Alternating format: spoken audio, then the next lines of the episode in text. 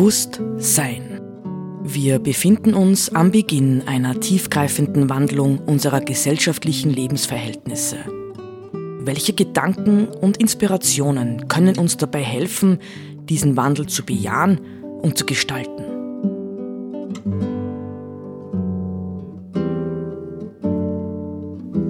Eine Sendung von Roland Steidl.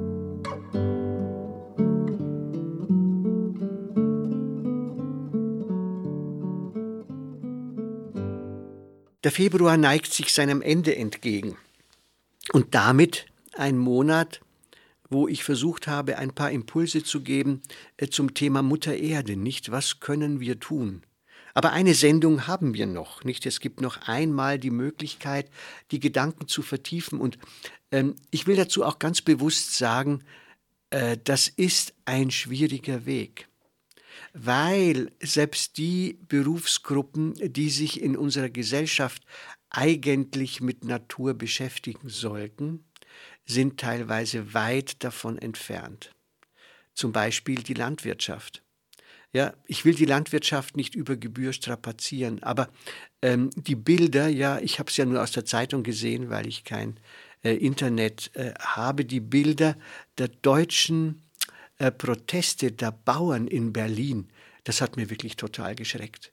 Ja, dort wird mit riesen Traktoren, wo man sich fragen kann, wo haben die überhaupt das Geld her für solche riesige Maschinen, wird protestiert, ja, weil man noch mehr will oder auf keinen Fall Einbußen haben will. Gut, das tun natürlich heute alle, aber das hat mir besonders geschreckt, weil eigentlich müssten Landwirte, also die Nachfahren der früheren Bauern, alles tun, um in einem wirklich ganz engen Kontakt mit der Natur zu sein.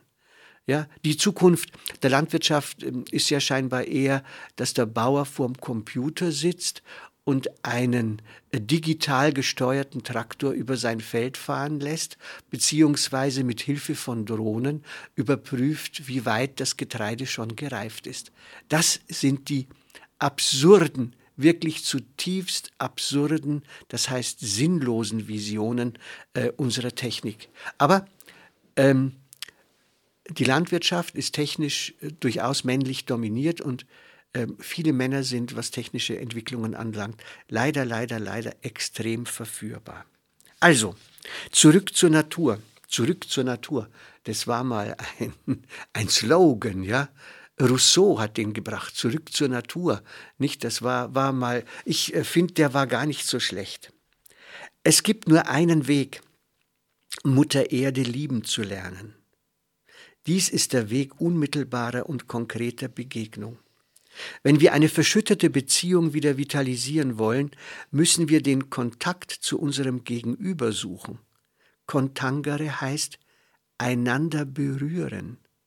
Im Fall von Mutter Natur kann das ganz sinnlich verstanden werden.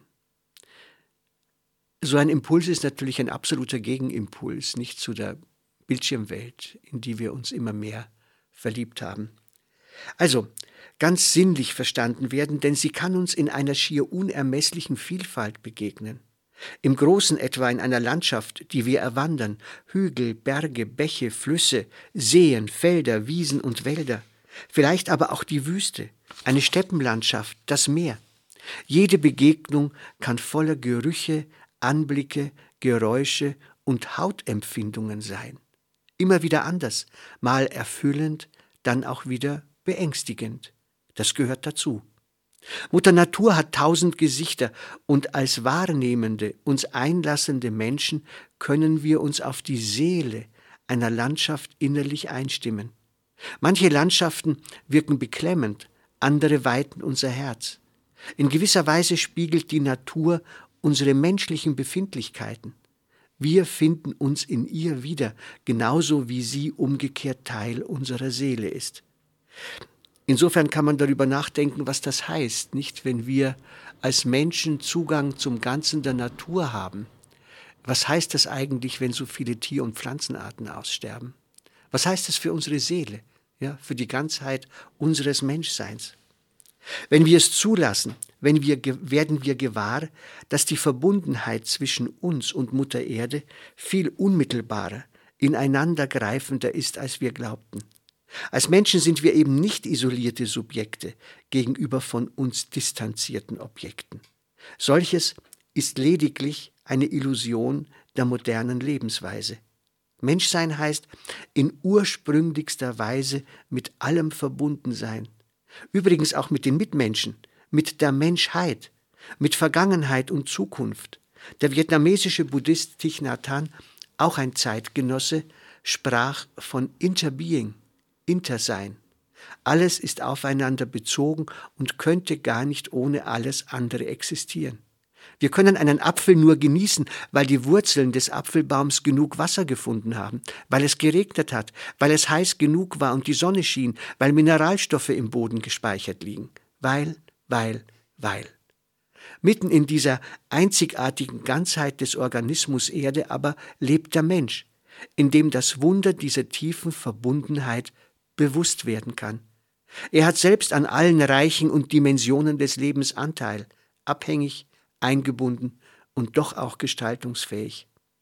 Die Alten gingen noch einen Schritt weiter. Sie nahmen nicht nur die Verbundenheit des Menschen mit Mutter Erde wahr, sondern mit dem Kosmos. Jeder Mensch repräsentiert den Kosmos im Kleinen, lehrten sie, und der Kosmos ist ein Mensch im Großen. Aber nicht nur in der Weite einer Landschaft können wir Mutter Erde begegnen, sondern auch im Kleinen, in Gräsern und Blumen, in den Tieren im Stein. Überall, in jedem Wesen werden wir stets eine Eigenschaft der eigenen Seele erkennen. Was die Zerstörung der Erde und der damit verbundene Verlust der Artenvielfalt bedeutet, wäre wirklich eigenen Nachdenkens wert. Entscheidend für jede Begegnung ist die Unmittelbarkeit, dass nichts zwischen ich und du steht, zwischen uns und der Natur, auch keine Interessen, gemeinsam Dasein ohne etwas zu wollen, ohne Zweck. Vor solchem Hintergrund erweist es sich als unumgänglich, nach der Bedeutung der exorbitanten Mediennutzung in unserer Zeit zu fragen. Die vielen Bildschirme aller Orten spiegeln sie nicht in unübersehbarer Weise das Phänomen der Entfremdung wider? Ja, ja nicht mit den Dingen und Wesen selbst in Berührung kommen, Abschirmung, wegschauen und Realität nach den eigenen Vorstellungen programmieren, alles nur nicht mit Vitalität, dem Überraschenden, Unberechenbaren, Unsicherheit schaffenden zu tun haben. Medienkonsum bedeutet Minderung der Qualität des Daseins.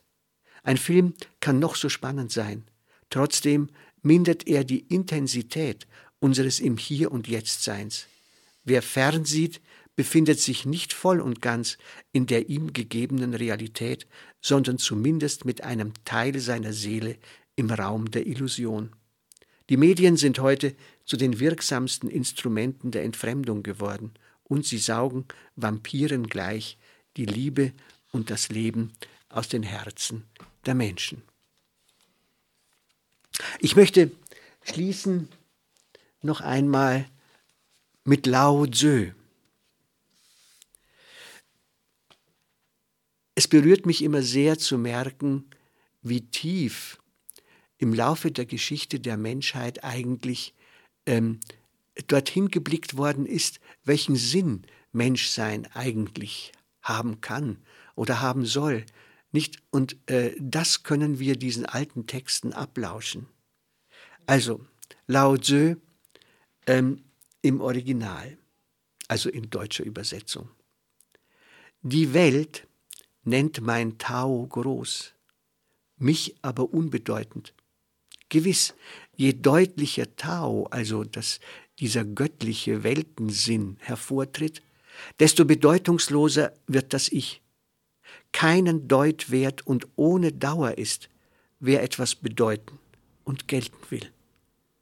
Drei Schätze wahre ich, die wären. Der erste ist Güte, der zweite Genügsamkeit, der dritte Bescheidenheit. Die Güte macht mich mutig, die Genügsamkeit freigebig, die Bescheidenheit zum Träger des Ewigen.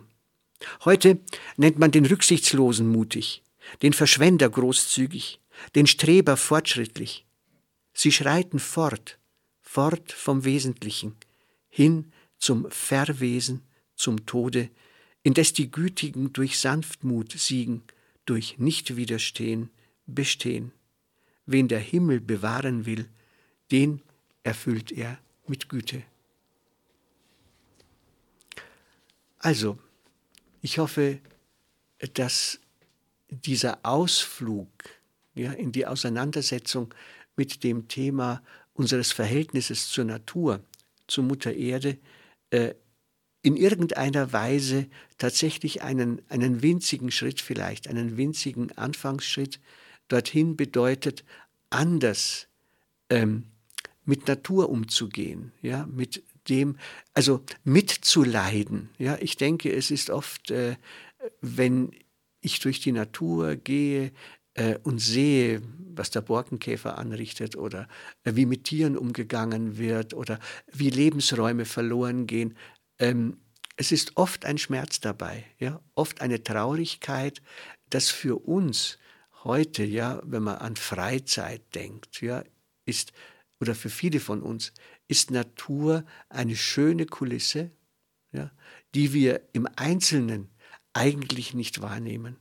Wir brausen durch sie hindurch mit Fahrrädern und irgendwie oder anderen, ja, mit dem Auto sowieso, ja, wir brausen hindurch und nehmen das Einzelne nicht wahr. Und nur deswegen, weil wir so schnell unterwegs sind, auch ähm, geschieht es, dass wir die Schönheit nicht wahrnehmen und dass äh, die Natur für uns grundsätzlich entbehrlich zu sein scheint. Es könnte aber sein, dass auf Dauer der Mensch, die Menschen, wir diejenigen sind, die die, die Natur entbehren kann.